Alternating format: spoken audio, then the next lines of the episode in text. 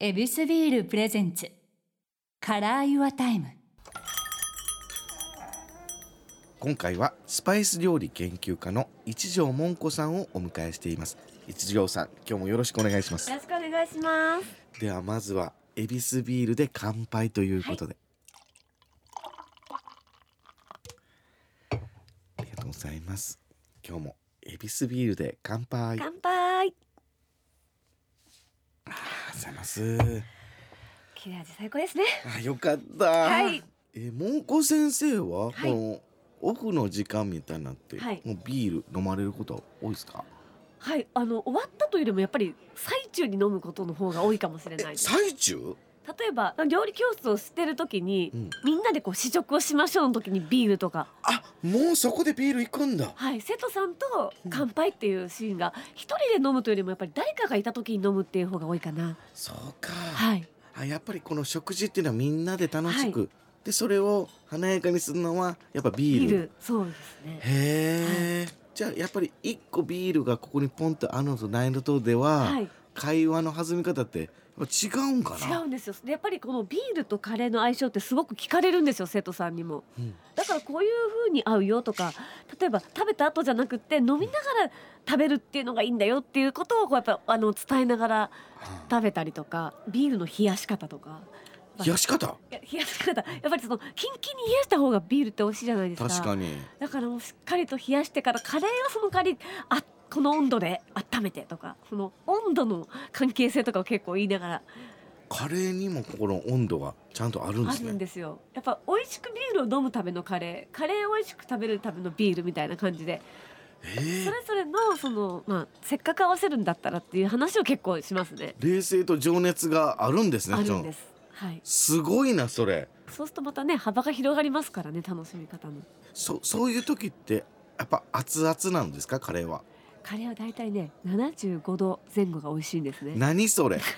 あんのめんどくさくですいませんぜ。絶対的な温度があるんですかはいあのカレーってグツグツしてるとだいたい92度から3度まあ。あ沸騰してますし沸騰してねるそのぐらいの温度じゃないですか、まあうん一旦火を止めて、うんはいでそれをお皿に持ってまあご飯を持ってお皿に盛ると一気に温度が下がるわけですよはいそれがだいたい80度ぐらいなんですねあぐっと下がるんぐやっと下はがる、でそれでできればそのタイミングで早く食べてほしいんですけどいはいやっぱなんだかんだやるじゃないですか確かにスプーン出してとかうん福神漬けあとかそはいれやってくるとどんどんどんどんさもう温度が下がっていくんでもう早く食べてほしいんですけどまあそれを加味しても大体75度ぐらいの時に食べてほしいへえそうするとやっぱ美味しさが違うってことですか違いますねえーやっぱ温かさも美味しさの一つじゃないですかそれめっちゃわかるわかりますよね、はいもうい何回かロケ現場で、い、や温度もアジやからなっつったら「は」っていうディレクターの顔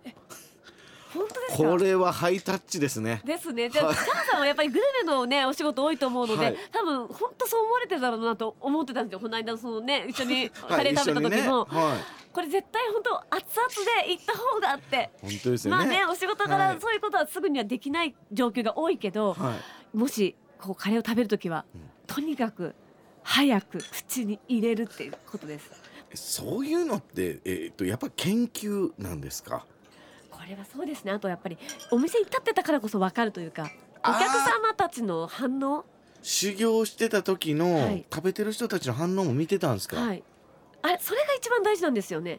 うん結局どういう感じで食べていかれるか美味しかったらもちろん全部食べていくけどやっはいぱりそれがすごくぬるかったりすると本当に怒られるんですよあー確かにはいそういう駅そばとかで、はいあのそば中心になってるからぬるいカレーの時ある、はい悲しいあれ、あれ悲しいですよね、はいやっぱり食べた時ちょっと熱いなってぐらいが美味しくないですかなるほど、うんあそのあっていうのが75 15度から前後70そうなんですよはでちょっとフーフーして打って食べるのが美味しいみたいなあわかるあ夫婦したいそうしたいですよね、はいちょっと自分で温度調整してから行きたくないですかはあ、マイカレーを作ってんなら夫婦に、そうなんです。もう、もう来た瞬間にガツガツ食べられるカレーは、ちょっと自分の中ではこう時間が過ぎちゃってるかなみたいな。そういうことかいやこれ面白いまあ料理全般言えると思いますけどね、美味しい温度って。ああそういうことでビすーねルもそうじゃないですか、美味しい温度があるのと一緒で。確かに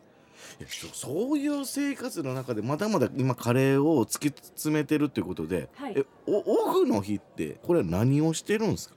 私ね、オフがオフがオフ何がオフかが分かんないんですよねなんかもはうあもうなんかずーっとカレーと一緒に生きてるみたいな感じでそっかなんだろはい、30過ぎてのこはのい修行するカレーとともにって決めた瞬間から、うそうなんですよねそオンこオかフがらないもうもうもう本当になくてだからお時間があればこうカレーを食べに行くだろうしうんあと作ってみたいカレーが常にあるんで作ってるとかあそれがオフといえばオフかもしれないしへえけどお仕事の幅もね YouTube もされたり教室もやってるっていうことでそうですねあそそっかそっかそうなってきた時のこのえでももうスケジュールはもうパンパンっすかもうそうですねあとそのゴーストレストランとかも運営しててゴーストレストラあンの一条文庫のカレー診療所っていうカレー病院あもう本当意味わから ない大学までは受け入れたけど、あカレーカレ病ー診院療所やってるんですよ、うんね、じょちょっと女医もやってるんですあよもう全然意味わかんねえやどういうことですかあのこれコロナ禍は関係なくなんですけどゴーストレストランをずっと2年ぐらい前からあの計画しててはい要は宅配専門カレー屋さんですあ宅配はいはいなんでいろんなレストランの厨房に、うんあの診療所の問診カレーを置いておいてはいで問診カレはいまあ私がこうのレシピで作ったカレーをーはいこう厨房に置かせてもらって、うんオーダーが入るとそこにいる料理人の方がカレーを調理して宅配の人に渡すみたいな、あれカレープロデュースですやんあそうですそうですははい、いいやもうなんなえあそれあもう店の名前みたいなことだあそうですそうですうん屋号が、うんあの一条文子先生のカレー診療 所ってめいちゃうのめちゃオンやんあオンですそっかそれ今となっては、はいお仕事は研究はで教室だから、はいそれはもうオフになってるそんうでですすねか研究そうですねあのえっとそうですね料理教室は火水木土日全部やってて、はいあのフリーで動ける日が月金だけなんですねそうなんだ基本的には月金、はでそこにまあそういう開発ものとかそのしおお取材店とかお店のに行くとかいろいろそういうのが入ってる感じですかね。へえすごいなそスれパイスカレーまだ知らない人にもこういう形だったら届けられるじゃないですか地方の確か方にも。に、うんはい、そうですよね今このスパイスカレーってわーっと流行ってはいますが、はい、うちの、まあ、三重県の名張市ってはいいう田舎では、なんそれっていう人は、やっまあ、ぱりねいるな、まだまだねあの、はい浸透がまだ浅い部分もあるので、はそういう意味ではこう診療所の で問診気になるな診療所 ってえでもそういう意味でこの、まあ、お店もやられてる中でこの歩き回って食べてるっていうのもは言ってましたよね、そうなんですよこれはね本当にあのタイミングさえあれば行くって感じですそこにあるカレーを食べる。えー、とそれは噂で聞いた美味しいお店に行くっていう感じなんですかそうですねそれもあるしカレーが好きって言ってもその時に食べたいものってあるじゃないですかそのカレーうどんが食べたいのかちょっと今日辛いのがいいのかとかそういうやっぱり自分のその時の気分によって変えて有名とか有名じゃないはあまり関係ないですね。もう本当お休みでも、はい、ちょっとうな重行こうかとか焼肉行こうかにもならないんですうなぎは行きますけど ね一年に。ただああれですねあのたかまたまやけどとんでもないごちそう言っちゃったんですねあのただカレーしか食べないってことは人間的にはちょないですよそういもうこちとろん。ですや,、はいやっとと言いますかね、はい今は違うもんも入れることもインプットもでちすろよんねそうなんですよ別のジャンルを食べるというのはすごく大事なことなので、うん意識的にカレーじゃないのも食べなきゃなっていうのはすごい思ってますよへえ、はい結局何を食べても自分のインプットになるのでうん全然違う中華料理屋さんとかでもいいし、なんかそれこそ焼肉屋さんでもいいけどそこにあるカレーを知りたいみたいな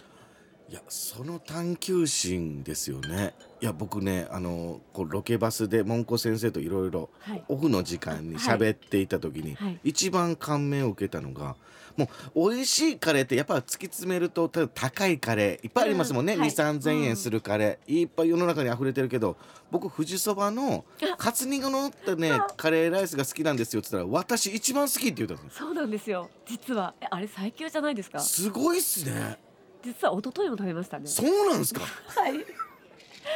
いやもうあれ最強じゃないですかあの魅力やっぱり伝わるんすねでもちろんですよカツが乗っててうん卵で閉じてあってだしでカレーでもうダメなとこ一個もないですよねすげえ それを食べてるってことはあ本当にこの方オフではいカレーを求めて歩いてんやって分かったん ですよ。なんですようんもうどんなにそうそうですね高級店で美味しいカレーがありますよって言ってもやっぱ自分の意思で行くとそっちに行っちゃうみたいなすごいカツ煮で閉じたカレーライスはやっぱり美味しいですか美味しいですもうロマンですよあれは真似できないですよ味としていろいろな意味で。なんかでもし私ああのお店をやろうと思ったことはないんですけどもし自分がなんかお店やりますってなったら、うんああいうのやりたいですもんね。そうなんですか、はい、でカしツ丼カレーみたいな。診療所には置けないんですかあれはいや出るもんのやりたいですよねもう。そそれぐらいあのわがまま放題っていわがまうま放題っていうなんかそういうカレーに魅力もされながらも、はいじゃあそのプロデュースもされてるわけじゃないですか、はいでもまあ幅広くてこのカレーに絞るってこれ結構難しいことではありますね。だと思います。本当周りからはねもう大反対されてましたからね。うん、いやけどそれを突き詰めて結局成功されてるとで毎日カレー食べてるはい。そうなってきたらカレーの匂いとかって結構染みついてしまうもんなんですかあのわかんないんですよねこれもうもはや。あ自分ではもう分からへん多分家に誰かが来たらカレー臭いなって思うと思うんですけど、はいわからないんで自分一人だからででもよくあるのが電車に乗るじゃないですか、はい、うんそうするとなんか乗ってる若者とかが「あ今日カレー食べたいな」みたいなことをほんまほんこれよくあるんですよよくあるんすよかくあるんですだから例えば一日中こうカレーを作って電車に乗ったりとかするじゃないですかもうそれ完璧にもうその時はもう全部オーラのようにまとわりついてるからカレーが多分そういう時は、すごいもう文庫先生自身がもう歩くカレーになってるんですなってる時もあるんですよ。まあ今日はまだねあのまだ1カレーしか食べてないからその作ってない からまとってない。オフっていうところでももう自分から出ちゃってんならはい。うんでそういう中でもう本当普段からカレーを食べている、そしてお仕事でもカレー食べている、はいでカレーを放っている文庫先生が、はい。えー、と自分の中でそのカレーとかを一回頭から抜きにしたとしたら、はい。自分らしい時間ってこうどういう時が一番自分らしい時間なんかなと思われるんですかカレーを抜いたら。あうん、抜いたら。ぬ抜けないまあ基本あんまり抜かないで すけど、でもいや僕わどうやって抜くんだろそう僕もんこ先生自身がどういうふうなこの気晴らしをしてるのかとかう。そうでももんこ先生自身が自分らしいと思う時間ってうん何なんかなと一回カレー抜いたらなんていう答え出るかなと思ったらポカーンってなるんですよ。そうなんです。何やってんだろうみたいな。えじゃあカレーありにしたらもうこういう感じですよね。これが今今すごく自分らしい気がしますね。カレーのことを語はってる時語っだ。ててでちゃんとこうすごく ちゃんと聞いてくれてるしなんかすごくもうなんか気晴らしがもうすごい開放感みたいな感じがしますねもうこのラジオだからの特有のはい衝撃的な間でしたもんね。自分のこと抜きにした時のあの間あれ何がもないなみたいな本物なんだ多分私本当に今カレー取ったら何もないかも逆にだから本当に何もないかも 素敵な人やないやほんまにこうででも前は会社あってカレーあったからなんか選択肢あったけど今ないんですもんねやばいですよもうこれ以外それだけやっぱカレーが好きなんすねだからやっとなんかそれをできてる時間があるってことですかねあなあんていうそのっかそれまでが長すぎましたねうんやっぱりここまでがいやこういう意味ではまあまあ芸人も同じ感情になりますけど下積みが長いともう一回掴んだ時に絶対離さないっていそう そういう気持ちだと思います本当に芸人さんと似てるというかうん日の目を見る前の段階がねきっとそっかこの執着と夢が叶った時のはいこの心地よさと心地よさとみんなに合わせるこの共有感と共有感と似てますよね私本当そう思うんですよねそういう意味ではまあどんな仕事もそうなのかもしれないですけどそれでいてちっちゃい子から夢見たものが今叶ってる状態だからはあなってるって言えるんですかねどうなんだでもそうですよねおきっと、なるほどうん、描いていた夢ってもっともっと違うんですでも本当かにでもカレーを教えて、まあ、お金をいただくっていうことができると思ってなかったですね最初本当、うんは生徒さんがこんなにたくさん来てくれるとも思わなかったしあなるほどまあ でもそれができなかったらまたカレー屋さんに修行に戻るかみたいな感じはありましたけどね、もへえしもうそういうふうに教室が成り立たなかったらそれでもやっぱ腕を磨くっていう手段に行くんそういだうことですそういうことに戻る腹はくくりましたけどねはあえやっぱりそれはカレー愛まあそうですよねそういう気持ちがなかったらできないですよね結局行動って気持ちがないとできないからそうなんですよねその気持ちの行動ちゃんと動いてらっしゃるんですもんね、いそうですね僕が聞いてびっくりしたのはやっぱあの僕も一緒なんですけどカツカレー好きなんですよねそのカツカレーが好きやからカツカレーのとこにも修行行ってはったんですよね基本そうですねもうあの自分が働く店に必ずカツカレーがあることが条件でしたねあそれ条件やったんですかはいえもうー、なんで最初フレンチのお店で修行してたんですけど、うん結局そこの店ってランチでカツカレーが有名だったから、はいそれがやっぱり自分の決め手だったっていうのもあってじゃあもうこの今のはいイギリスでね、はいカツカレーブームが起こってるじゃないですかそうなんですよニュースになってましたよねなってましたもう私来たと思いましたねこの時代来たぞみたいなそうなんですね、はいじゃあ文庫先生のフィルターを通してはい最強のカツカレーをもうもうもう今頭の中がカツカレーでいっぱいなんです実はすげえちょそういう意味でそのいろんなこの野望もある中ではい文庫先生自身にとってのお料理ってはい一言で言うとこうどういうことなんですかね。もう運命共同体かなへえはいだから一緒に生きていくうんパートナーみたいなあ感じですねああだからこそ、はいこの自分自身の自分らしい時間っていうのは、はいカレーだスパイスを抜きにした時にはポカンとなってしまう。そう ですあねーもうやっぱもう料理人生なんだ。ですねあー作るのも食べるのも自己表現ですね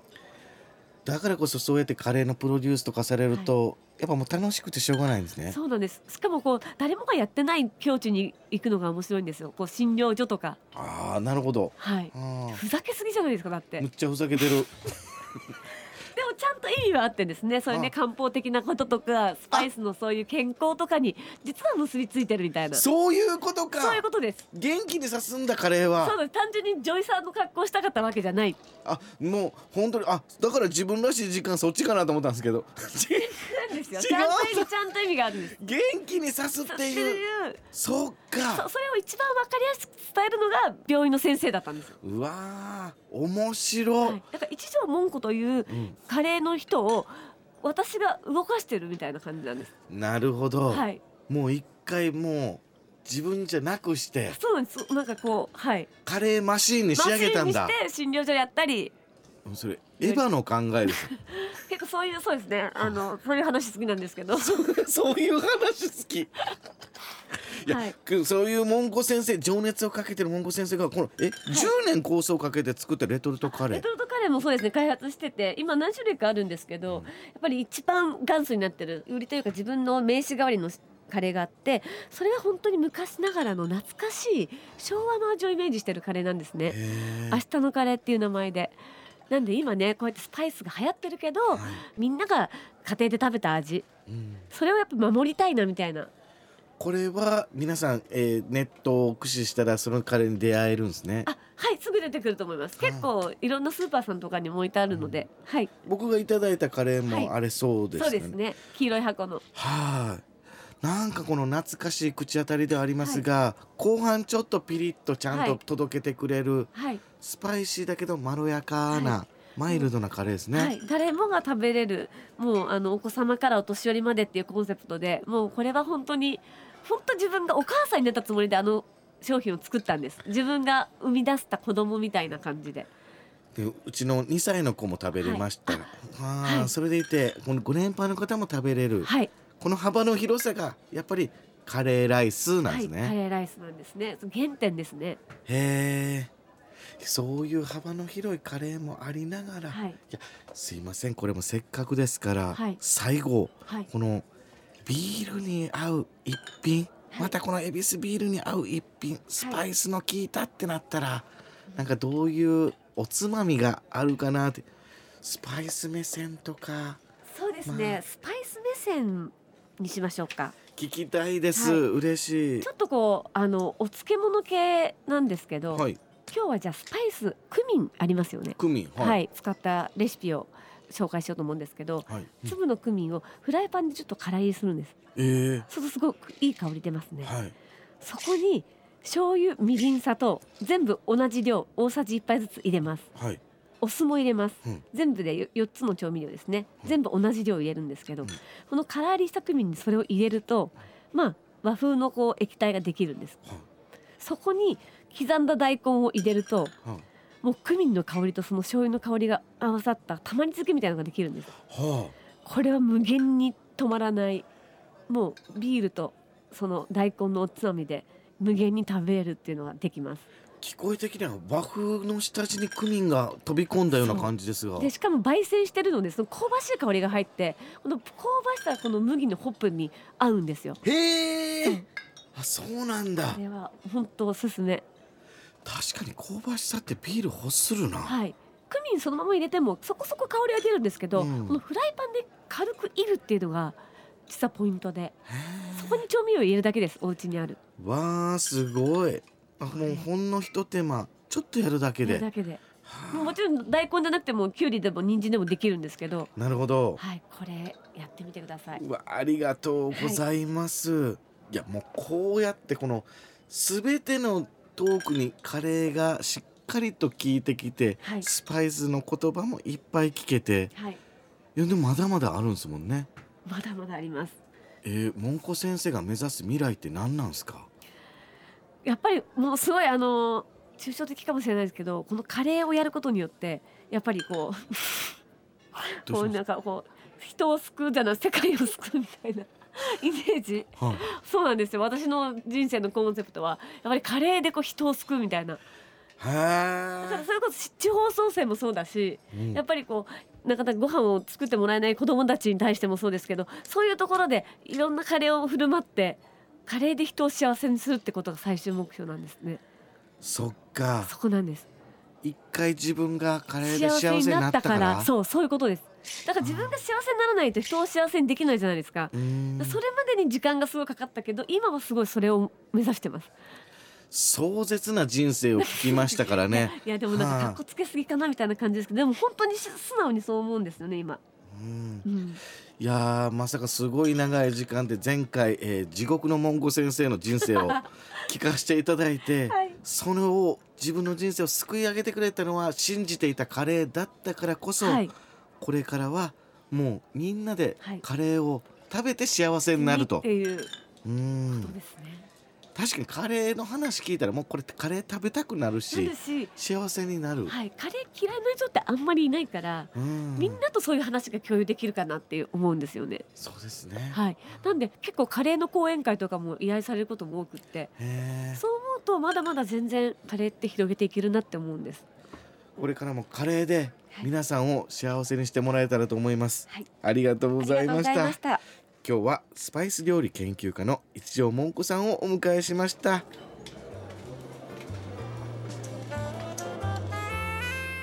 さてここでエビスビールからオンラインイベントのお知らせです10月7日木曜日夜7時から札幌ビール公式 YouTube チャンネルにてエビスビール記念館ツアー秋の夜長の特別編を無料配信します詳しくは恵比寿ブランドサイトに掲載していますのでぜひご覧ください恵比寿ビールプレゼンツカラーユアタイムちゃんかわいでした